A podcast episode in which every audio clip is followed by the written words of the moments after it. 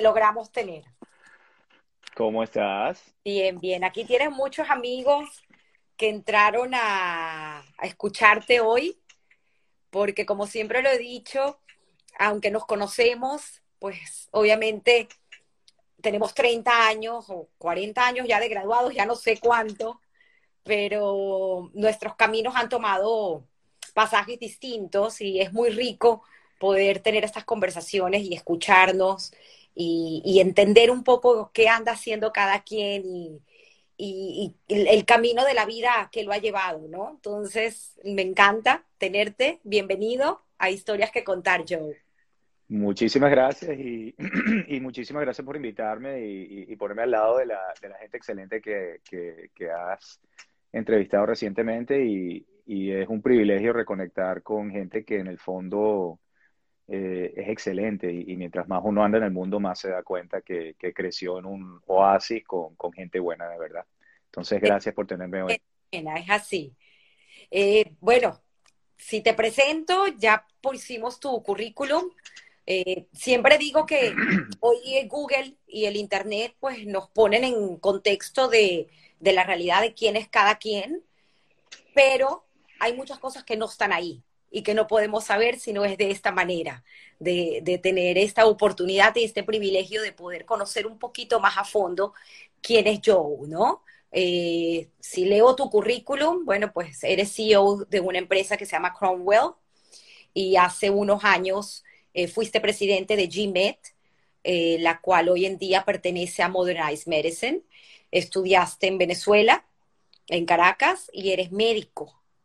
Eh, entonces, quiero conocer un poco más atrás cómo llegas a Venezuela, un poco tu historia de tus abuelos. Si quieres, paternos. Sí, cómo no. el no? Por cierto, se escribe particularmente distinto a los demás Rubinstein que uno conoce.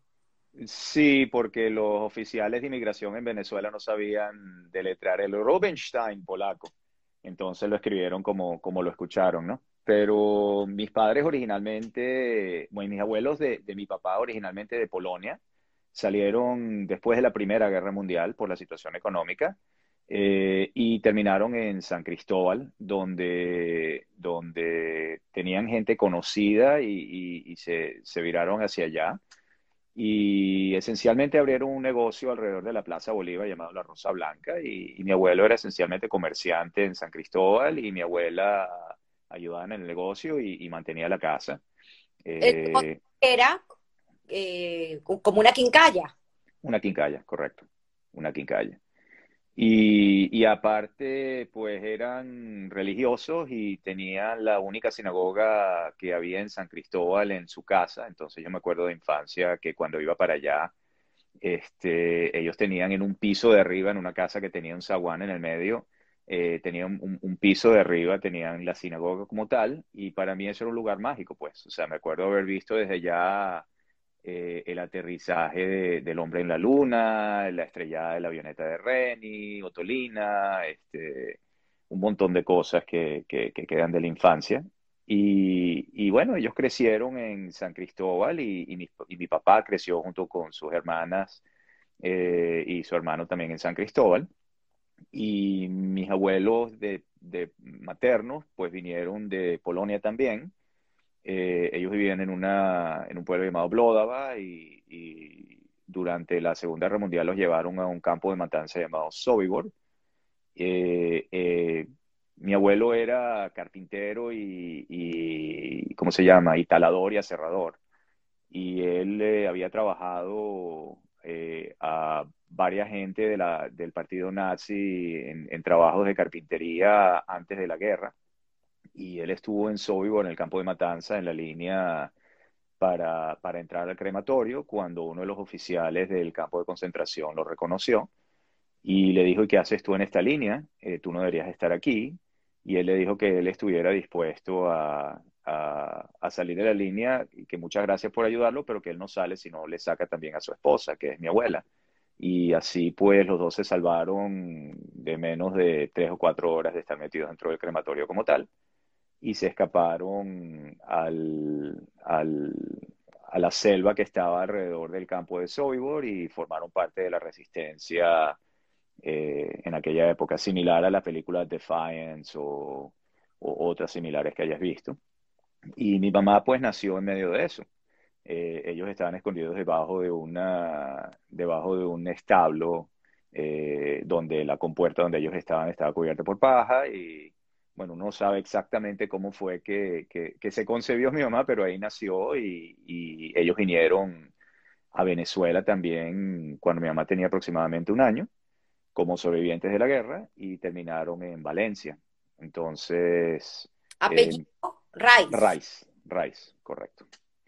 Y bueno, ellos vinieron y mis padres se conocieron eh, cuando mi papá estaba terminando la carrera médica, mi mamá estaba ya estudiando en Caracas y mi abuelo se había mudado de Valencia a Caracas, mi papá la conoció y bueno, se casaron. Eh, ¿Tu mamá se graduó de? Mi mamá se graduó de psicólogo en la católica y mi papá de médico de la Universidad de los Andes. Obstetra. Correcto, obstetra ginecólogo. Y, mm, tienes una, una anécdota porque te la pregunté y me llamó mucho la atención. Eh, entre nosotros los judíos, eh, siempre nuestros abuelos eh, quieren que nosotros tengamos carreras, sobre todo los hombres, como ser doctor, ser abogado. Y tuviste una conversación muy particular con tu abuela cuando tenías como 13 años. Tú te acuerdas de todo, Tame. Este, cuando yo tenía 13 años, mi abuela me pregunta, mira, ¿qué quieres hacer con tu vida? Esto es, estamos hablando de 1979. Y le digo, yo quiero hacer computación médica. Mm, la primera respuesta de ella fue, ¡Oye, Weisner! ¿Cómo se te ocurre? Tú tienes que ser médico, tienes que ser abogado, pero no puedes ser computólogo, ¿qué es eso? Eso es ciencia ficción. y yo le dije, bueno, yo entiendo, pero eso es lo que yo quiero hacer. Y, fue muy gracioso porque en aquella época eh, uno tenía que hacer lo que la sociedad tenía que hacer, no lo que uno realmente le salía a hacer en aquella época. Y, ojalá te hubiera podido decir que la respuesta me fue difícil, pero no me fue difícil. Fue una respuesta que llevaba desde que era chiquito. Eh, yo me acuerdo que, que, de muy chiquito la primera vez que yo tuve exposición a una computadora fue tanto en casa de Miguel Singer, que también es familia mía, y de Danny Criboy, que ellos tenían una computadora Radio Shack, modelo TRS-80, modelo 1. ¿Puedes, explicarnos un poco qué tipo de computadoras? Porque en esa época, pues nosotros no crecimos con computadoras, entonces el haber, haber estado tú rodeado desde tan pequeño a este mundo que era, como lo decía tu abuela, un mundo de fantasía, un mundo que lo, como el, hombre nuclear, ¿no? esta, esta famosa eh, serie de televisión que uno veía, que todo parecía ciencia ficción, o sea, no, ¿cómo fue esa cercanía tuya a, ese mundo y de dónde? O sea, ¿porque te descubrió a ti o tú lo descubriste a él? ¿Cómo es la historia? Mira, yo no puedo decir que yo lo descubrí, yo puedo decir que me llamó con voz alta. Este, de chiquito en, en, en, sexto grado yo, yo jugaba y pasaba mucho tiempo en casa de un amigo en Maracay, o más, bien primo en Maracay, Miguel Singer, eh, y su papá tenía una modelo 1 y nosotros nos pasábamos jugando backgammon. Y para mí era fascinante ver que una máquina pudiera dibujar una pantalla de backgammon. Esa era una Radio Shack TRS-80 modelo 1 de la corporación Tandy. Este, y luego fui a casa de Danny Criboy y resulta que Danny Criboy también tenía la misma computadora y, y Danny le gustaba jugar muchos juegos de aventuras y yo me acuerdo que, que, que, cuando recibía los juegos había que hacer un poquito de programación para poder jugarlos porque en Venezuela uno nunca compraba las cosas, uno las pirateaba, ¿no? Entonces, eh, Dani hacía magia para mí y lográbamos jugar cualquier juego en la computadora y luego iba a casa de Miguel Gelman y Miguel Gelman también tenía una computadora. Total que yo estaba fascinado con eso eh, siempre quise tener una computadora, pero mi papá no entendía, pensaba que era un juego bastante caro. Y en segundo año de bachillerato, eh, nosotros fuimos a, después de, de, mi bar mitzvah, pues nos fuimos a vivir a Filadelfia por un año. Y me acuerdo que mi papá me dice, bueno, mira, del, del dinero que tú ganaste en, en, tu bar mitzvah, el equivalente a la primera comunión, eh, que fueron regalos, yo te voy a reservar mil dólares para que tú compres una cámara y un laboratorio para desarrollar eh, fotos. Yo digo, mi papá, mira, papá, a mí eso no me atrae mucho, pero sí me gustaría comprar una computadora. Y mi papá, que es que, ¿cómo se te ocurre que tú vas a comprar eso? Eso es un juego, eso es una fiebre tuya, eso se te va a quitar rápido. Y digo, mira, papá, pero eso es lo que yo quiero. O sea, te voy a meter, me metió en el curso, me gustó, me fue fácil, este, y, y luego me dice, bueno, pero si te lo voy a comprar, me tienes que prometer que vas a recoger las hojas, que vas a lavar los carros, que vas a cuidar a tu hermano, que me vas a dejar salir los fines de semana con tu papá. O sea, firma un contrato con tu papá para esa primera. que, que por ahí lo tengo guardado. Este, y, y, bueno, total que compré la, la máquina, esa era una Radio Shack TRS-80 de color, color computer, y, y, era muy, muy divertida porque ella venía con un programa, un librito de programación y yo estaba tan emocionado que me lo leí completo como en cinco horas y, y, lo primero que hice fue un arbolito de Navidad, muy judío de mi parte, ¿no? Pero una programación para un arbolito de Navidad con que tenía lucecitas que se prendían y se apagaban y, y era, era muy divertido, pero lo interesante fue que, que, que para mí fue muy divertido y muy fácil, pues tragarme el libro de computación y, y, expresarme libremente en la computadora. Eh, y para mí eso era lo más normal. Pero además de eso, eh, recuerdo también, porque, porque obviamente nos conocemos de pequeños, que también estuviste cercano a la música. De hecho, estudiaste en el Emil Friedman. Eh, bueno, no, era muy cercano a la música. Mis padres reconocieron que tenía habilidades, dicen ellos, no, yo no, todavía no la veo, ¿no? Pero habilidades musicales y me pusieron a estudiar violín. Entonces estuve en, en, en kinder en, el Emil Friedman con violín y después pasé a hebraica y, y, perdí un poquito eso y evidentemente todos mis compañeros de colegio se dieron cuenta que tenía mucha habilidad musical cuando intenté cantar eh, Hells Bells de ACDC en quinto año y no salió muy bien la gracia, ¿no? Eh, pero sí, todavía me gusta un poquito, bien sea tocar batería, tocar piano como hobby, pero, pero es más un hobby que no le presto. ¿Cómo, cómo era Joe de niño? Joe era un niño muy inseguro que tenía que sobrecompensar para esconder esa inseguridad. Yo era un niño que, que, que se forzaba a sí mismo a, a, ser líder o a atraer atención para probarse a sí mismo que, que él valía algo.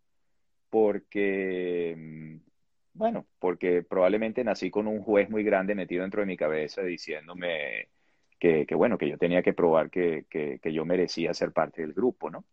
Entonces, eh, lo que veían las personas externamente de Joe era muy diferente a lo que yo sentía por dentro. O sea, yo personalmente sentía que, que necesitaba hacer algo para merecer mi aceptación y cariño, y la gente de fuera veía a una persona que, le interesaba ser líder, eh, eh, pero por otras motivaciones, por motivaciones más egoístas. Entonces, yo como niño, mira, eh, creo que era dulce, hablando de mi en tercera persona es un poco raro, ¿no? Pero yo creo que yo era dulce, creo que tenía excelentes y sigo teniendo excelentes amigos, o sea, Danny Gelruth, mi mejor amigo de toda la vida, fue el primero que, que, reconoció al Joe que no era el externo, sino el interno. Este, y, y, bueno, como todos con fallas, ¿no? Pero, pero en general con ganas de vivir. ¿Y sientes que hubo un cambio de ese yo niño a ese yo adolescente? Durísimo. Eh, yo me acuerdo que cuando yo era niño eh, y estábamos en hebraica, eh, digamos que... que el, colegio comunitario en Venezuela. Correcto, el, el colegio comunitario este, nosotros teníamos, o sea, éramos un grupo bastante, bastante unido y, y, me sentía querido y, tenía mucho cariño con el resto de la gente, pero también era líder y también mi papá era un, un, un médico bastante conocido en general en Venezuela y tenía excelente ingreso económico y pues lamentablemente en aquella época eh, la fase económica, la faceta económica era importante también para uno, entonces no solamente era líder eh, social, sino líder económico.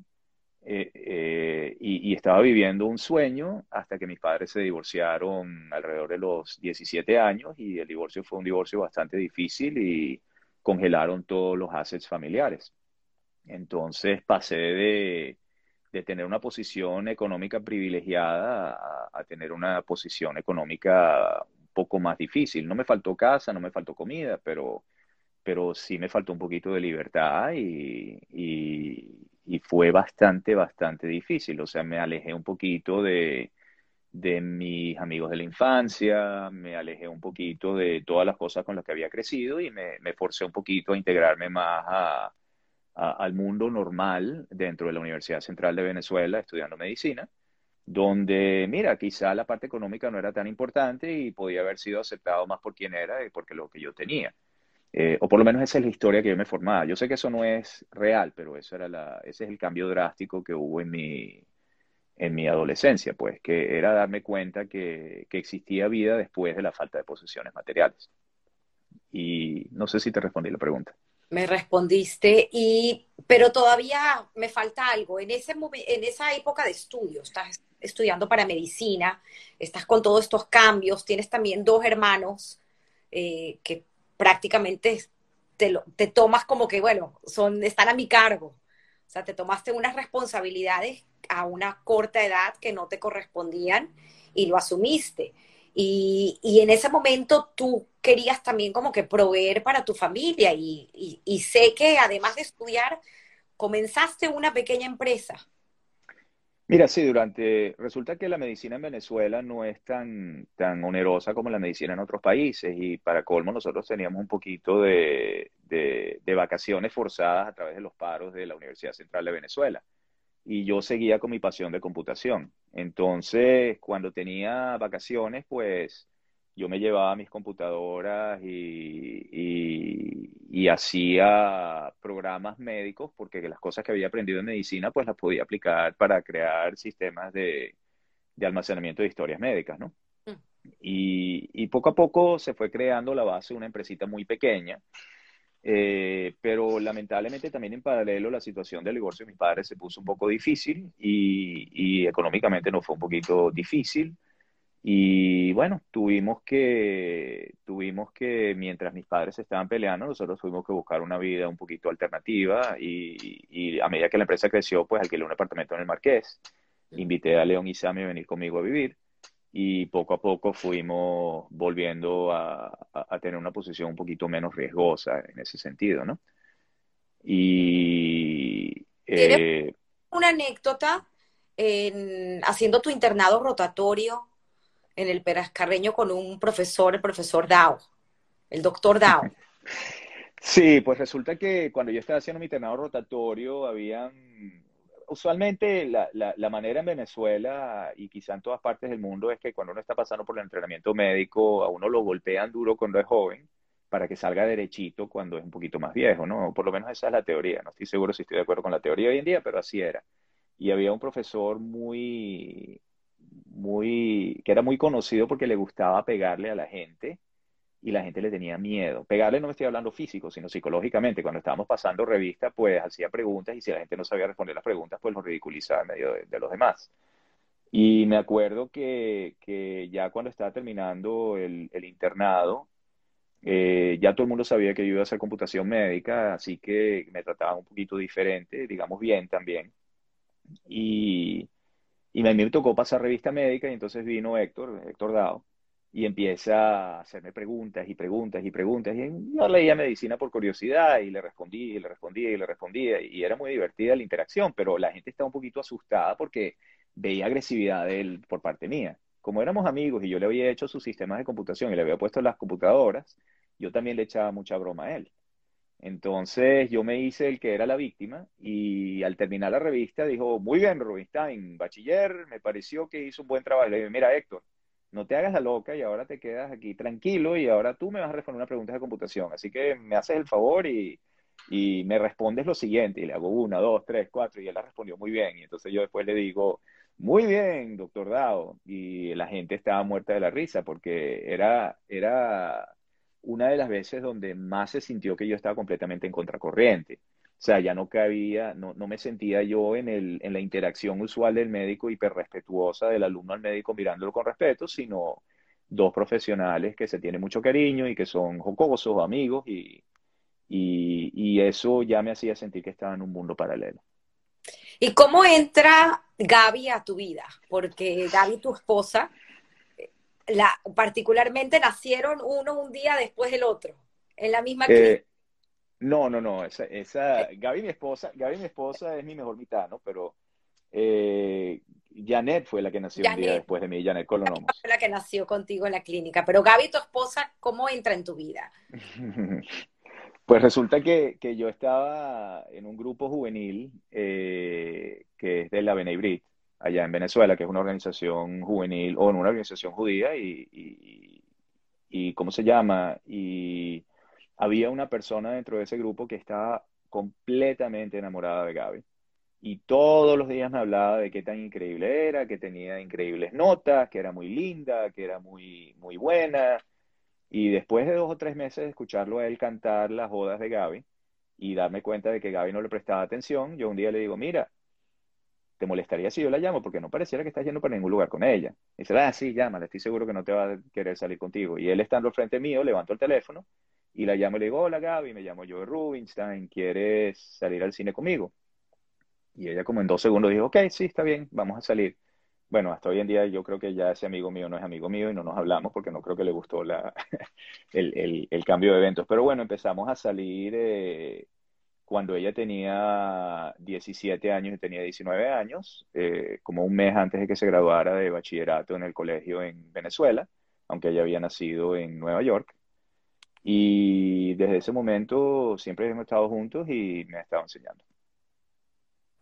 Me están diciendo que no se escucha, si me pueden hacer señales que escuchan bien. Me voy a poner los audífonos. Interesante esta historia de cómo conoces a Gaby, porque te casas con Gaby en Venezuela y hay un incidente que hace que, que, cambies de país. Correcto. Correcto. Tú, ok. Eh, Resulta que, alrededor de 1995 eh, estábamos en casa de mis suegros en, una cena de viernes en la noche y saliendo del edificio donde yo vivía, eh, cuatro muchachos jóvenes se voltean, cada uno con pistola, y Gaby estando de seis meses de embarazo, uno le pone la pistola en la barriga a ella y me pone una pistola en el pecho a mí para quitarnos la billetera. No nos quitaron el maletín, no nos quitaron el carro, no nos quitaron nada, sino la billetera. Inmediatamente después de ese asalto, y esto es en 1995, eh, nos metimos de vuelta a la casa y nos miramos y, los dos dijimos, pues, nos vamos a Estados Unidos.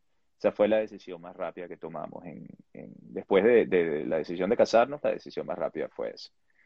Y y en ese momento, pues apenas estaba surgiendo el Internet en Venezuela, alquilé una cuenta para Internet, probablemente la cuenta número 17, 18, algo por el estilo. Y, envié mi currículum mm. eh, a California, a dos empresas en California.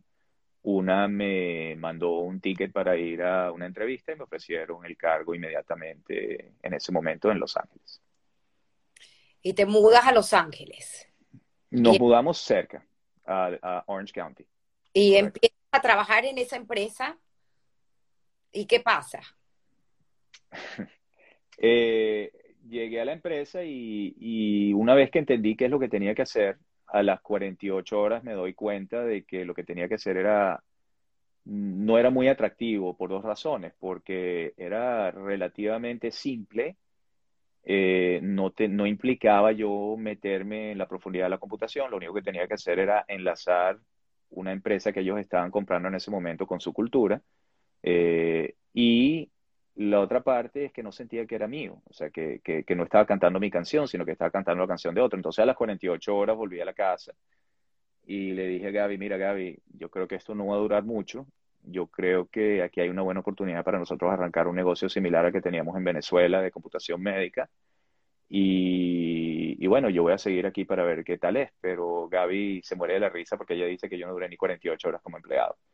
Y, quizá tenía que ver con mi sentido de independencia, quizá tenía que ver con mis sueños, quizá tenía que ver con mi moral de la computación, pero eh, eso fue lo que pasó. Ellos me trataron muy bien, la verdad, pero no era para mí.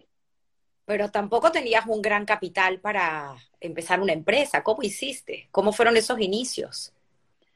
Bueno, regresé a Venezuela. Eh, pues yo, yo ya, o sea, cuando estaba aquí entre el 92 y el 96, eh, logré colocar muchos sistemas eh, en, consultorios médicos venezolanos y muchos de ellos en gastroenterología. y, una, y, y, una de las personas que me dio bastante soporte fue Moisés Gerrut. O sea, Moisés era fascinado en la computación médica. Ido en Venezuela en gastroenterología, correcto. Correcto. Yo me acuerdo que él me daba esencialmente su tarjeta de crédito y me decía, tráeme lo último en computación, lo que tú quieras. Bueno, Monchi, pero ¿qué? Me dice, no sé, no tienes límite, haz lo que tú digas. Entonces, él me presentó en ese momento al jefe de endoscopia de uno de los hospitales de Harvard, que también es un venezolano, se llama Myron Falchuk. Claro, claro, familia del querido amigo y doctor Roberto Friedlander. Correcto, es tío de Roberto. Y, una vez que le expliqué lo que quería hacer, él me invitó a, hacer un programa que ellos necesitaban para hacer eh, reportes médicos de endoscopia. Y me fui de vuelta a Venezuela a todos aquellos que eran clientes míos y le dije, mira, ¿por qué no arrancamos una empresa? Cada uno de ustedes pone 50 mil dólares y logré recolectar 575 eh, mil dólares para, para arrancar la empresa. Por supuesto, sin tener idea de qué es lo que es manejar una empresa aquí en Estados Unidos, a pesar de que había sido en algo expuesto a la, cultura americana, eh, recolecté ese dinero. Eso fue fundraising. Correcto, eso fue el fundraising y con muchos sueños y con muchas ideas y, y, por supuesto estaba en el tope del mundo porque después de haber venido a Estados Unidos con 30 mil dólares, eh, cuando te regresas con casi 600 mil dólares para arrancar una empresa, sientes que estás en el tope del mundo y que eres rico, ¿no? Eh, y, esos son dólares de 1996, ¿no? Entonces, arranca... ¿Cuánto esos dólares? ¿Perdón? ¿Cuánto te duran esos dólares? Como 15 a 18 meses, porque en un principio arrancamos bomba pensando que íbamos a vender como pan caliente y gastamos un montón de dinero en traer eh, programadores y analistas y, gente de servicio.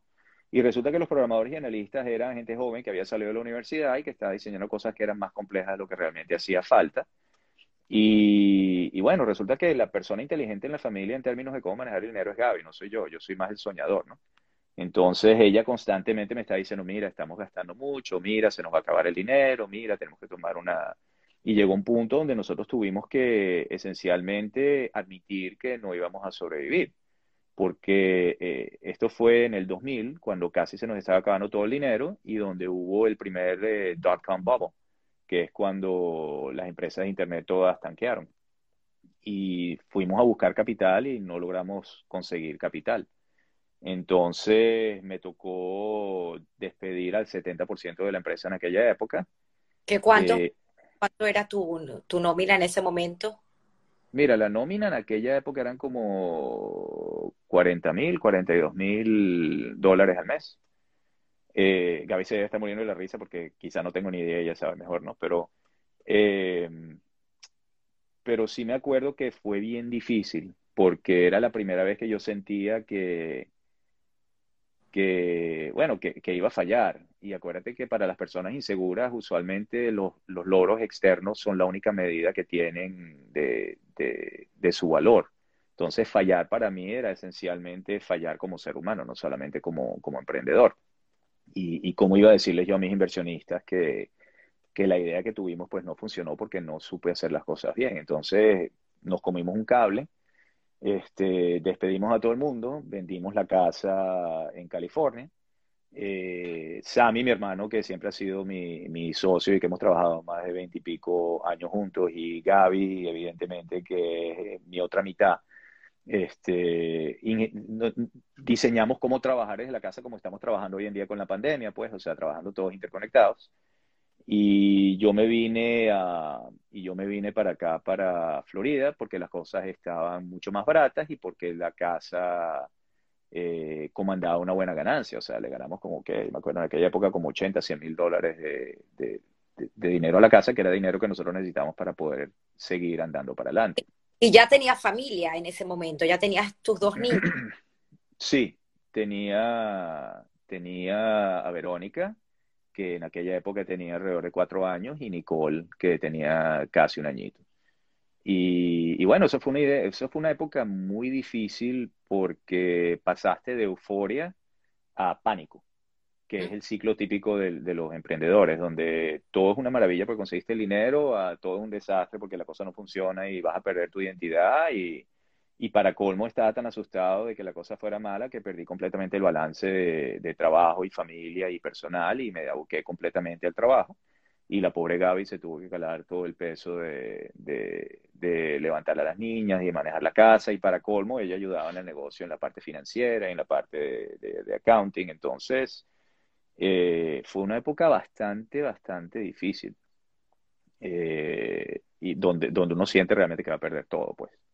Sin embargo, en, eh, encontrabas esa emoción, o sea, siempre te encantó trabajar con tus computadoras, te encantó crear, descubrir, y, fuiste como que tú tenías una misión de vida y cada vez la tenías más clara, que tu misión de vida era utilizar la programación para curar a la gente. ¿Crees que ese momento fue definitorio para, para lo que hiciste después? Mira, eh, la verdad es que sí, o sea, hay mucha gente que se la pasa una vida tratando de buscar qué misión tienen en la vida y yo te puedo decir que la misión me buscó a mí, ojalá yo te hubiera dicho que yo hubiera buscado la misión, pero para mí jamás hubo desviación de, de, qué es lo que me gusta hacer, ¿no? Y, y, para, qué, para qué sirvo, ¿no? Este, pero la, parte interesante era que cuando yo traté de, ensamblar la empresa en base a las fórmulas que te da un MBA, o las fórmulas que te da la universidad de cómo ensamblar la empresa, las cosas no fueron bien porque no estaba cantando mi propia canción. Cuando despedí al resto de la gente, cuando nos mudamos a Florida, o inclusive antes de mudarnos a Florida, cuando yo empecé a programar el sistema desde el principio yo, y Sammy empezó a dar el servicio de dar el soporte, y, y, Gaby empezó a hacer los números, y un empleado más empezó a, entrenar. Eh, las cosas empezaron a funcionar bien, pero era porque me sentía cómodo bailando a mi propio ritmo. Eh, cuando yo estaba programando, yo me acuerdo que en aquella época, estamos hablando de 1998-99, estaba Napster. Y con Napster pude empezar a buscar las canciones que a mí me gustaban cuando yo era joven y eran canciones latinas, merengue, Navidad, gaitas, lo que sea, ¿no? Y, y en ese momento volví a tocar mi, mi personalidad o mis raíces latinas. Y ahí fue cuando me sentí más a gusto y cuando me pasaba el tiempo completamente eh, por desapercibido. Trabajaba 16, 18 horas, 20 horas y, y, las disfrutaba. Y yo creo que ahí fue realmente cuando la empresa empezó a renacer de, la, de, las cenizas de lo que nosotros pensábamos que tenía que ser. Y era porque yo estaba haciendo lo que yo realmente era bueno de hacer, que era traducir la necesidad del mercado en un programa. Claro, yo entiendo que no soy el mejor programador del mundo, pues no recibí educación formal, pero era muy rápido para mí ensamblar el juego del Lego y, hacer algo que funcionara. Me están, un amigo tuyo, Carlitos, que también estuvo en Historias que Contar, te está haciendo una pregunta. Eh, September 11, ¿qué pasó? Eh, increíble que se acuerde él, ¿no? Yo estaba, nosotros ya nos habíamos mudado de, California para, para, Miami, ¿no? O para Weston. Y, me acuerdo que yo estaba eh, entrenando a un grupo en, ah, en California. Eh, no, mentira, en California no, en Baltimore. Y, y yo tenía que regresarme el septiembre, el, septiembre 11, tenía que regresarme alrededor de las 10 de la mañana en un vuelo de Southwest. Por alguna razón del mundo, yo decidí que, que me iba a despertar temprano y iba a agarrar el vuelo de las 6 y media de la mañana. Me monté en el avión. El avión donde yo estaba aterrizó en, en Tampa y yo le vi la cara gris al piloto cuando salió a decirme que parecía que un avión se había estrellado y en ese momento pues agarré un carro y, manejé de Tampa para, para Weston. Pero es interesante que si yo hubiera estado todavía viviendo en California, este, yo hubiera estado probablemente en el vuelo que iba de, de Washington, D.C. a Los Ángeles, United Flight 15th, I believe it is. Y, y son cosas de la vida, pues uno nunca sabe. O sea, eh, altamente probable yo hubiera estado en ese vuelo. Cosas de la vida. Llega otra crisis, 2008. todavía sigues balanceando el barco y, no ves luz y llega la crisis. ¿Qué pasa? Mira, esencialmente en el 2008 todo iba relativamente bien, ya estábamos llegando al punto de break-even, que, es cuando tus gastos son iguales a, tu, tus ingresos. Y de repente el mercado se vuelve a caer en el 2008 y, y cuando estábamos vendiendo X, ahora vendemos X menos 20%, y eso significa que nosotros tenemos que despedir el 20% del personal. Te imaginarás que todas las alarmas en mi cabeza empiezan a, ponerse en rojo de nuevo. Este, tenemos que reducir alrededor del 20% de la empresa, todo el equipo de, de gerencia toma un, un pay cut, o sea, toma una reducción de salario, despedimos a algunas personas, eh, le afilamos la punta al lápiz, pero para serte franco, yo me acuerdo haber ido unas vacaciones con unos amigos a esquiar y la mitad de las vacaciones las pasé llorando de la vergüenza, porque cómo era posible que yo a estas alturas de mi vida, después de tanto tratar, eh, todavía no sabía manejar un negocio y, lo que yo estaba haciendo era incierto y, y cómo es posible que yo ni siquiera pueda personalmente eh, haber llegado a un punto un poquito más estable en mi vida. Y eso es evidentemente un juez muy, muy, muy agresivo que está metido dentro de mi cabeza constantemente diciéndome, viste, viste, no sirves para nada, no sirves para nada, pero... ¿Y ese Joe inseguro estaba un poco mejor o seguían tus inseguridades aturdiendo tu cabeza? Mis inseguridades nunca se han quitado. Ellas siempre están ahí. Lo que uno trata de hacer es controlarlas lo mejor posible, ¿no? Eh, uno las maneja, uno las reconoce por los que son y, y, entiende que algunas de ellas son racionales y algunas no, y, uno hace lo posible por bandearse. Pero esas inseguridades nunca se quitan. Este... ¿Y reducción de personal, tú tenías un socio. Eh, sí, no, pero esa, esa tienes que tomar decisiones importantes en tu vida y una decisión importante en tu vida fue salir de un socio que ya no recuerdo si fue en 2008 o fue antes, pero fue algo que determinó tu vida y que te dio una historia interesante que contar.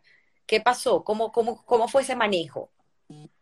Interesante. Yo, eh, fue un poquito antes, pero sí, tienes razón. Había un socio que era relativamente caro, que tenía que haber traído eh, experiencia operativa y resulta que la experiencia operativa no era tan importante en, esa etapa de la empresa temprana. O sea, la experiencia operativa es más importante cuando la empresa está un poquito más grande. Entonces, como yo no sabía entender eso, pues lo traje muy temprano y nos era muy caro. Entonces, cuando hablé con él, tipo muy buena gente, este, yo le dije, mira, tenemos que separarnos, pues no tenemos cómo pagarte. Cuando nos separamos, él me pidió si yo tenía algún interés en comprar eh, su participación en la empresa. Nosotros le hicimos una oferta eh, en aquella época por 300 mil dólares por su participación en la empresa. La empresa no valía nada en aquella época y nosotros no sabíamos ni cómo le íbamos a pagar.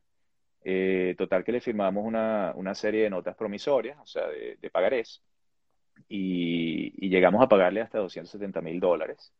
Y quedaron 30 mil dólares que no les pudimos pagar porque si no la empresa iba a irse a la quiebra. En el 2008 es cuando yo tenía que haberle pagado esos 30 mil dólares y no pudimos porque las cosas estaban mal. Entonces le, le dije, mira, yo no tengo que pagarte esto, pero eh, yo te prometo que el día que vendamos la empresa yo te voy a pagar lo que falta. Y bueno, me firmó todos los papeles, terminamos la transacción. En el 2015 lo primero que hice después de vender la empresa fue montarme en un avión y, y Gaby y yo fuimos juntos a, a darle a él ese dinero que le hacía gran diferencia en su vida y, y fue un momento muy lindo porque cumplir una promesa para nosotros era importante y para él hacía gran diferencia y él quedó muy agradecido. Qué bonita historia. Pero ¿cómo, cómo llega, cómo, cómo sigue el crecimiento después de ese 2008, de esa crisis? La empresa sigue creciendo y terminas teniendo una empresa relativamente importante en el mercado de tecnología, el mundo de la medicina, y empiezas a ser visto por empresas más grandes que tienen la mira en comprarte. Y tú eras el presidente, llevabas todo una flota de creo que 150 empleados. Si quieres, puedes contar un poco más para entender qué, era lo que representaba GMET en ese momento y por qué venían otras empresas a querer eh, comprarte porque sentían que era una manera de, de tener un crecimiento importante en la industria. Correcto, nosotros teníamos ya para el 2014-2015 como el 40-45% de, de los gastroenterólogos independientes utilizando nuestra plataforma de información aquí en Estados Unidos. Mm. Y, y, en ese momento empezó a resurgir una empresa local llamada Modernizing Medicine, que tenía un líder muy carismático y que había levantado una gran cantidad de dinero. Y a mí se me ocurre que, bueno, que de repente vale la pena unir fuerzas, porque ellos eran muy fuertes en dermatología, nosotros éramos muy fuertes en gastroenterología, y desarrollamos una relación y yo le sugerí al CEO de esa empresa que buscáramos la manera de unir las empresas. Eh, él se sorprendió de la, de la, idea, pero le gustó, nos hizo una oferta y eh, en ese momento pues era una cantidad de dinero bárbara que que, nos resolvía a nosotros y a nuestros nietos, y etcétera, etcétera. Eh, y, ¿cómo se llama? Alrededor de enero levanta el teléfono, me llama y me dice, mira, lamentablemente no vamos a poder hacer nada al respecto. Entonces, claro, la empresa iba creciendo progresivamente, ya teníamos un estilo de vida un poquito más cómodo, las cosas estaban en buen camino. Y cuando estaba a punto de llegar a la, a la cima, me vuelvo a pegar aquel golpe que dice, que, que, no eres una buena novia, que nadie se quiere casar contigo, que esto no vale la pena, etcétera, etcétera. Es, muy, eh, ¿cómo se llama? Es muy, eh, eh, un poco humillante hasta cierto punto, ¿no? Vuelves a caer en el, en el no, ¿no? Y vuelven otra vez todas tus dudas. Pero para ese momento ya había un Joe más preparado, porque Joe estaba tomando un MBA. Estabas buscando siempre tener herramientas para tuve mucha, Sí, tuve mucha suerte porque, bueno, ya cuando el 2014 la cosa no se dio en general, yo dije, bueno, está bien, sigo en este camino, no hay ningún problema, vamos a seguir creciendo el negocio, el negocio iba bien y yo estaba rodeado de un equipo que era mucho mejor que yo en muchas áreas. Este, entonces, claro, mi, trabajo ya en esa época era ser un poquito más director de orquesta y no, tocador de violín. Y, ¿cómo se llama? y bueno, fue un curso ejecutivo eh, o un MBA ejecutivo eh, en Boston y en Harvard y, la pasamos bien. O sea, me enseñaron muchas cosas en general y decidí que era importante levantar un poquito de capital para acelerar el crecimiento de la empresa y empecé a buscar eh, un, un, socio inversionista y recibimos una oferta más grande que la que nos habían hecho en el 2014 para vender la empresa. Entonces, estuvimos a punto de firmar esa oferta y dos días antes de firmar esa oferta, pues nos llama el mismo CEO de vuelta de Modernizing Medicine a decirnos que le interesaba continuar la conversación. En aquella época yo ya había pasado por mi primer de, de negociación y le dije, mira, la verdad, Dan, en estos momentos no nos interesa, estamos firmando ya con otra persona, este, ya tuvimos un intento fallido, eso no dejó buen gusto la... La verdad que no, no creo que vale la pena. Me no, no, no, tenemos que hacerlo, eso es lo que nosotros tenemos que hacer. Sabes que, que cuando uno juega difícil de, de querer es, es, mejor usualmente, ¿no? Entonces me dice, bueno, ¿qué tenemos que hacer? Yo le dije, bueno, mira, tienes que hacer una oferta muchísimo más grande que la que hiciste la otra vez, 50% más grande de la que hiciste otra vez y, la tienes que hacer en 24 horas. Y efectivamente recibimos una oferta 50% más grande de lo que nos había hecho en el 2014 y, y bueno, ahí comenzó toda una trayectoria interesante. Comienza una transición. Eh, hoy en día es parte de Modernized Medicine y se queda Joe sin trabajo. No tanto, o sea, en un principio la idea era que íbamos a juntar las dos empresas y que nosotros íbamos a continuar con nuestro vertical y ellos con el vertical de ellos. En el medio de la transacción ellos deciden que no, que es mejor integrar las empresas mejor. Y 48 horas después de la transacción aprendí que nuestra cultura y nuestro producto no eran, eh, digamos, el, el, foco de la atención, sino el foco de la atención era más bien el, el mercado que nosotros habíamos logrado amasar.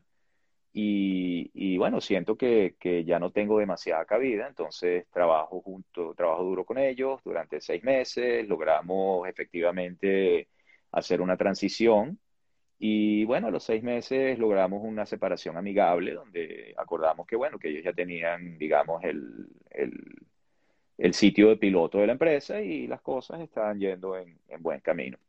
Eh, por supuesto, algunas de sus teorías funcionaron muy bien porque ellos eran muy fuertes en mercadeo y algunas de nuestras teorías funcionaron muy bien que tenían que ver con, con atención al detalle.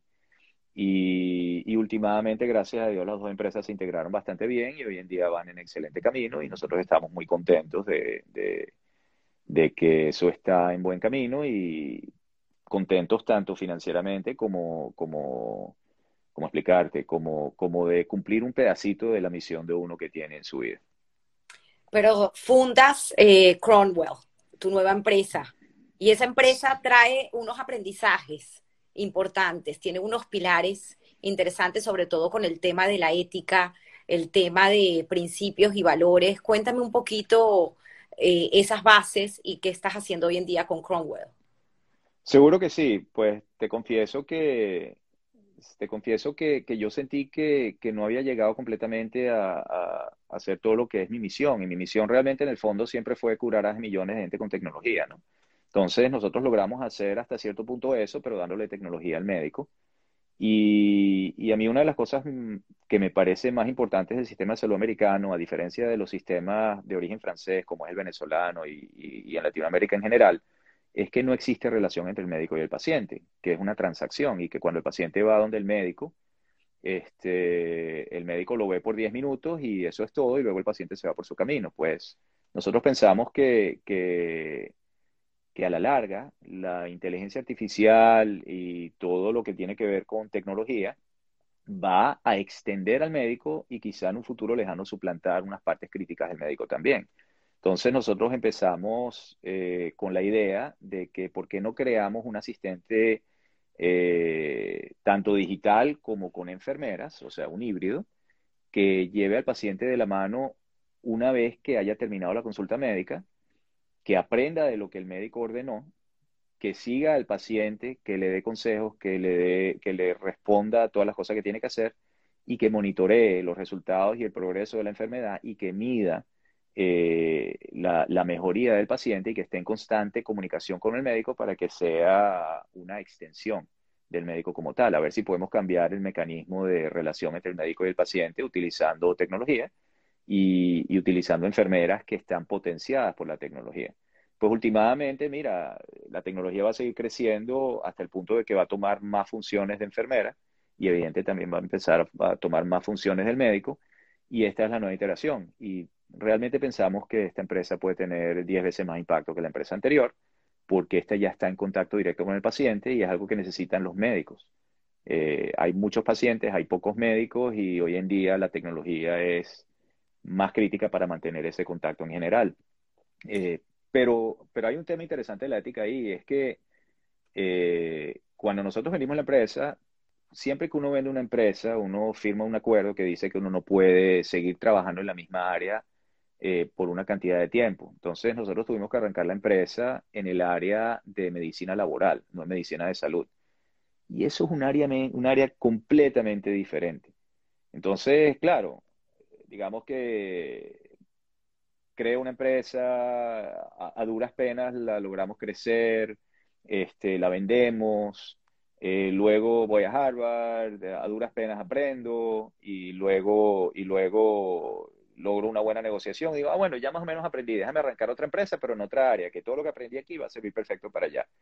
Y de nuevo otro golpe, porque te das cuenta que en medicina laboral, que es completamente diferente, no logras hacer el impacto que querías hacer en medicina de salud.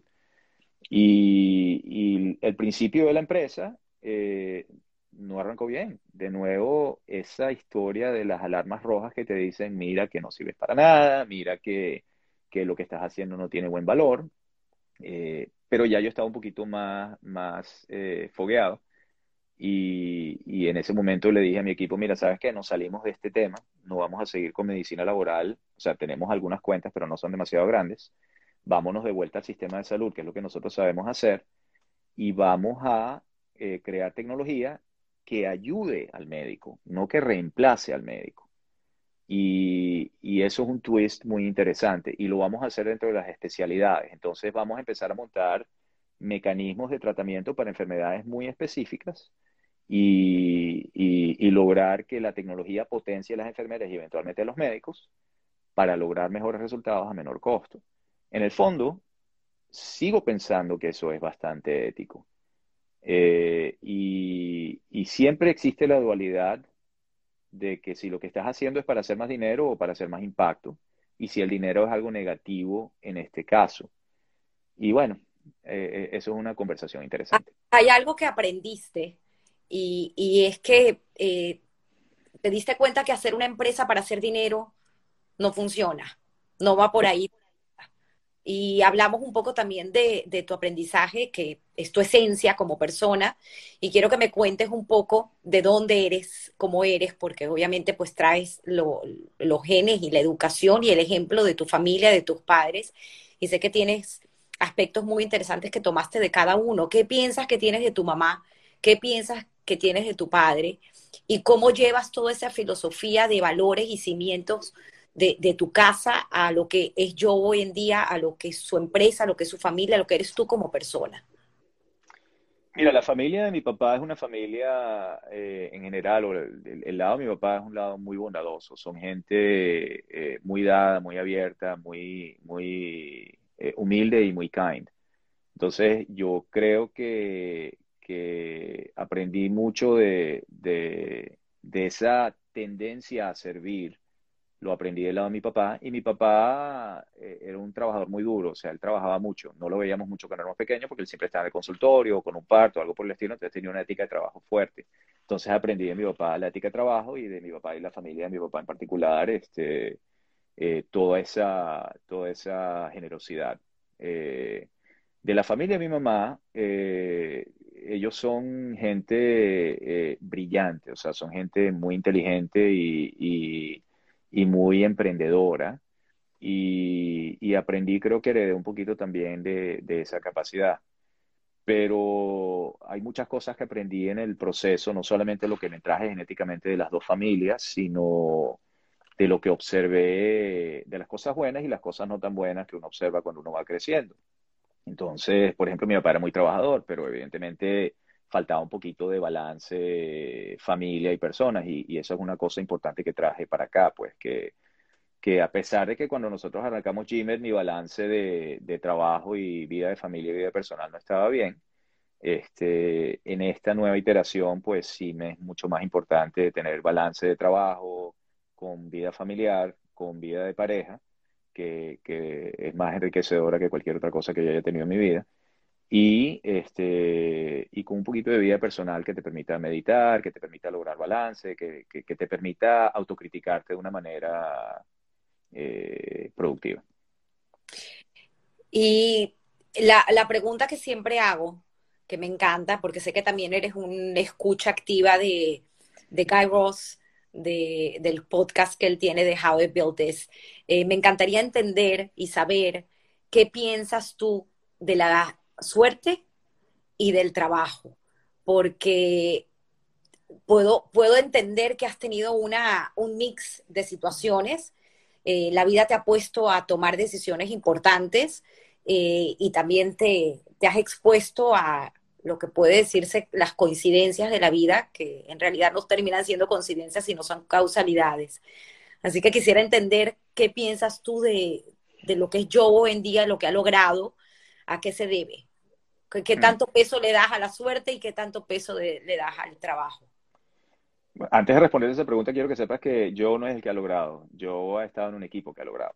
Este, pero aparte de eso, eh, la suerte favorece a los preparados. O luck favors the prepared. Eh, yo creo que es 50-50. Yo creo que yo tuve mucha suerte de, de haber heredado la, esa mezcla entre la servilitud y, y el pragmatismo la propensión al negocio de mis dos familias. Eh, tengo mucha suerte de haberme casado con quien me casé, tengo mucha suerte de tener a Sammy como hermano y como socio, tengo mucha suerte de haberme rodeado de gente mejor que yo. Eh, y, le puse bastante trabajo, e inclusive eh, cuando, cuando mucha gente se hubiera, se hubiera dado por vencido, pues yo me levanté con el golpe y volví a seguir. Entonces hay bastante trabajo también. Entonces, yo creo que como todo, no existe una, una bala de, un silver bullet, ¿no? Una bala de plata para matar al, al, hombre lobo, ¿no? Sino que son varias balas de plomo. son varias cosas que vienen juntas. Muchas de ellas las recibí, muchas de ellas las traje. Eh, y, por eso digo que luck favors the prepared o, la, suerte favorece a los preparados. Si, si tú estás preparado para reconocer las oportunidades que se te presentan en, al frente, entonces tuviste mucha suerte y mucha perseverancia y terquedad, como diría Gaby. Sé que esta pregunta ya te la han hecho, pero quisiera volver a hacértela. ¿Has aprendido más de tus éxitos o de tus fracasos? Nada, por favor, de los fracasos. Eh, los fracasos te enseñan, a mi criterio, entre 8 y 10 veces más que un éxito. O sea, el éxito te, te hace, te, te beneficia un poquitico el ego, pero el fracaso te hace reevaluar todos los parámetros básicos que utilizaste para tomar decisiones.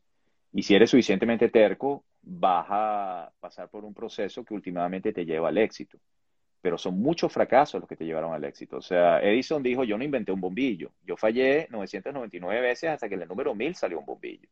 Él pasó por 999 iteraciones donde él entendió qué es lo que estaba haciendo mal para poder llegar a hacer algo que, que servía.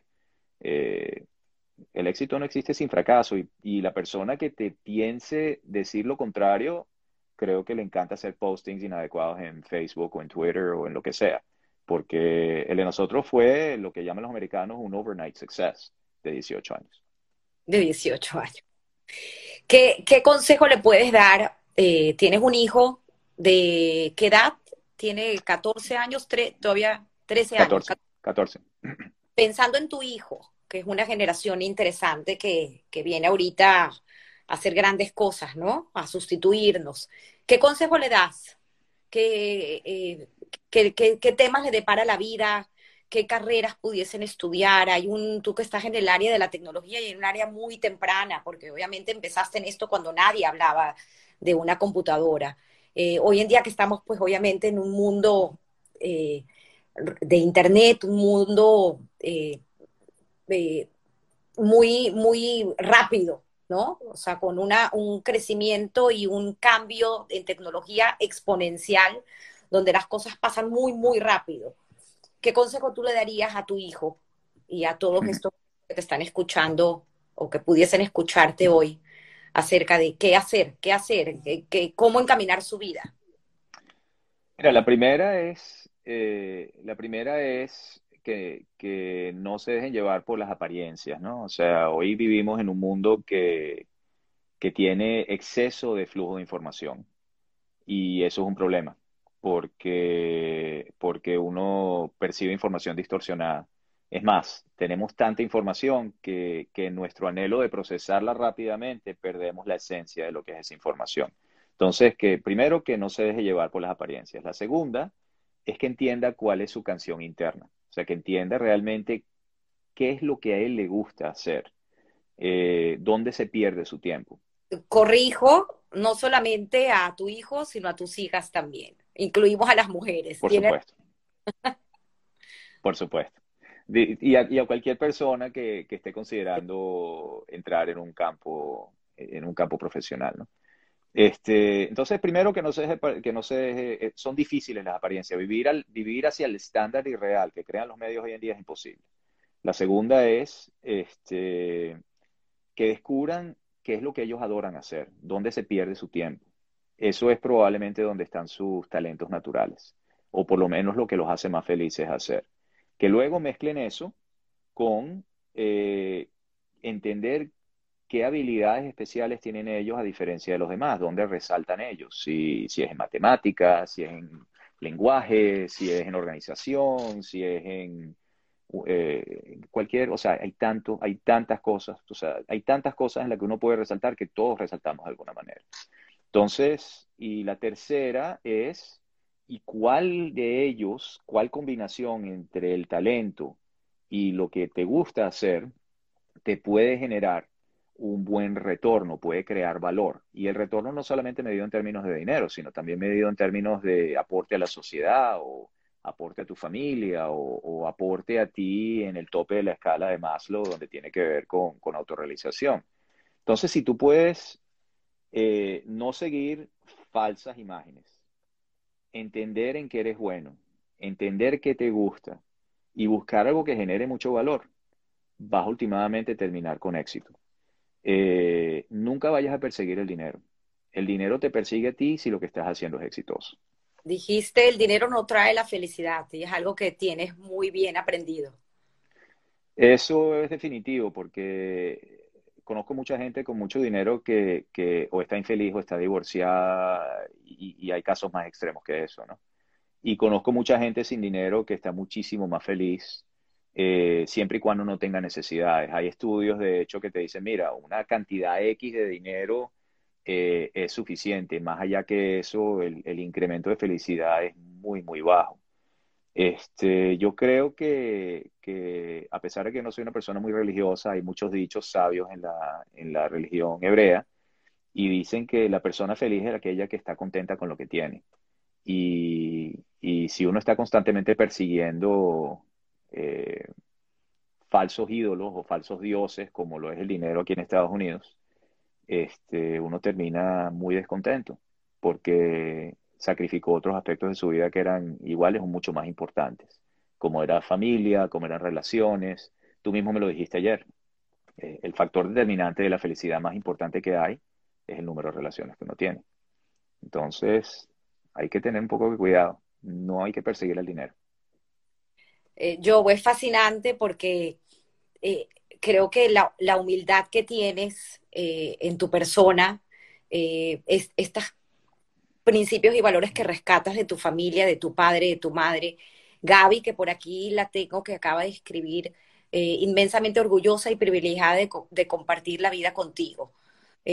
siempre detrás de un gran, una gran mujer hay un gran hombre y detrás de un gran hombre hay una gran mujer. Así que creo que hacen un team perfecto, lo dice Regina también, yo y Gaby queridos, un team espectacular. Eh, creo que eres una persona que tiene todavía aún mucho que aportar en este mundo porque estás ávido de, de aprender, de conocer. Estoy segura que tu carrera de estudio no va a terminar aquí.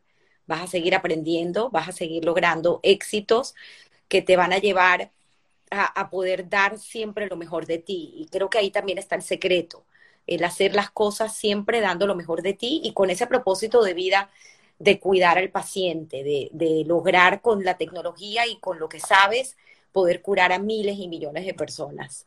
No pierdas jamás ese, esa humildad que al final es lo que te hace grande, te hace muy grande. Y estoy agradecida mil veces contigo de poder haber aceptado esta historia que contar, de poder conocer un poquito más quién eres, cuáles son tus raíces, de dónde vienes, que eso es algo que nunca tenemos que olvidar, y poder tus hijos, tus hijas escucharte algún día y estar orgullosos del padre que tienen. Muchas gracias. muchísimas gracias. Eh, acuérdate que todos somos un, un, trabajo en un work in progress o trabajo en progreso. Eh, hay muchas cosas que todos tenemos que constantemente trabajar internamente para continuar mejorando. Eh, pero sí te puedo decir que, esta entrevista es uno de los highlights de, mi vida y, de y, la posibilidad de compartir con, toda esta gente excelente eh, es un privilegio y que solamente pudiste haber logrado tú. Así que gracias, gracias. Va de vuelta para ti. Gracias por contar tu historia. A ti por escuchar. Besos. Chao. Bye bye a todos.